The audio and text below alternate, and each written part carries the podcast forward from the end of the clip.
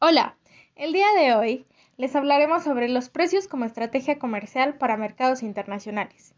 Mi equipo está conformado por Eduardo Cano Martínez y su servidora, Alicia Musiño Lima. Empezamos. Cuando una empresa decide abrirse a nuevos mercados, debe replantear el diseño de su marketing mix para que pueda ser competitiva en el país en el que ha decidido internacionalizarse tomando en cuenta los siguientes puntos. 1. Facilidad para comparar. Si el producto a vender se encuentra a la venta en Internet y los clientes tienen la oportunidad de comparar los precios de distintos países, se recomienda estandarizar los precios, pues de otra manera los clientes optarán por comprar lo que les resulte más económico. 2. Producto homogéneo y digital. Los productos homogéneos son indiferenciables entre ellos. Se busca un tipo de productos que pueda mantener un precio homogéneo alrededor del mundo, pues los compradores optarán por aquellos que tengan el precio más bajo. Los productos digitales son cada vez más comunes en la vida diaria, por lo que son productos cuyo coste de reproducción es cero, es decir, una vez que se ha producido, el coste de vender una unidad o un millón de unidades es el mismo. 3. Plazos de tiempo. Cuando las variaciones de precio en un mercado se producen de forma muy continua y rápida, es muy difícil estandarizar los precios. Por eso se suele tender a adaptarlos a cada uno de los mercados en función de los plazos de tiempo. 4. Transporte. Cuanto más voluminoso y pesado sea el producto, más costoso será su traslado, por lo que los productos que tengan estas características adaptarán su precio en cada mercado, dependiendo del costo del transporte. 5. Imagen de marca. Existen marcas que son globales, lo que quiere decir que se encuentran en casi todos los mercados del mundo y tienen una política de precios estándar. Pero en determinados países deben adaptar esta política debido a motivos de imagen de marca. 6.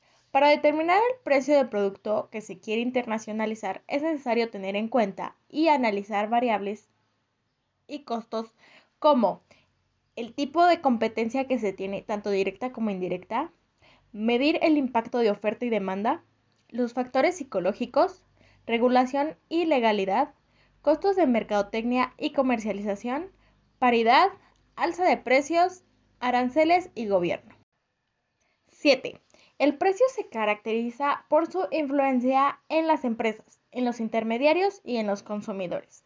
Estas pueden ser que es la única variable que produce ingresos, posiciona el producto y a la compañía, está condicionado por el canal de distribución seleccionado y repercute psicológicamente en el consumidor final.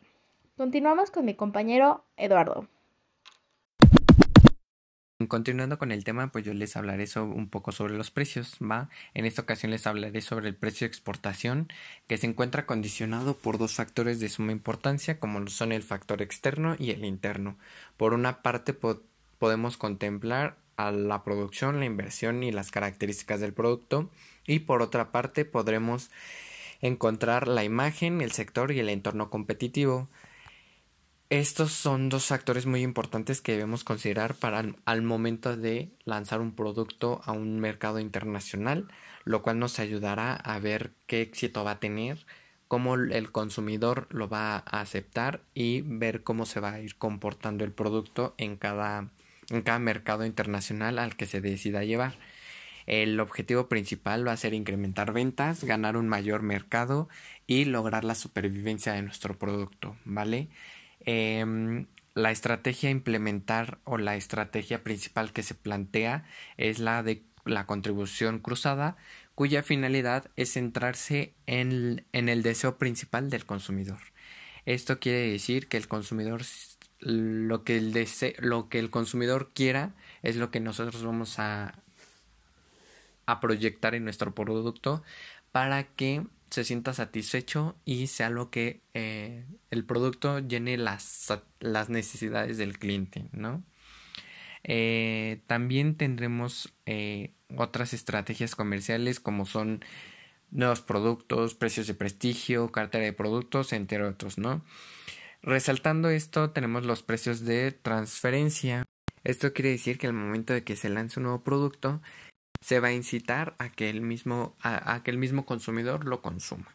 Y para esto debemos de considerar los factores que condicionan a estos precios, como lo son los derechos aduaneros, el control de precios en el país, en el país al que se van a ir y el control en la tasa de cambio, entre algunos otros. Finalmente, pues todos estos todos estos temas, todos estas, estos puntos estratégicos tienen que ser una fuente importante para nuestro producto, ya que van a ser los que nos den la pauta a un buen servicio, a canalizar bien nuestro producto y que tenga el éxito que tanto se espera. Pues esto sería todo de nuestra parte, esperemos haya sido de su agrado este, este audio y pues nos estaremos viendo por aquí la próxima.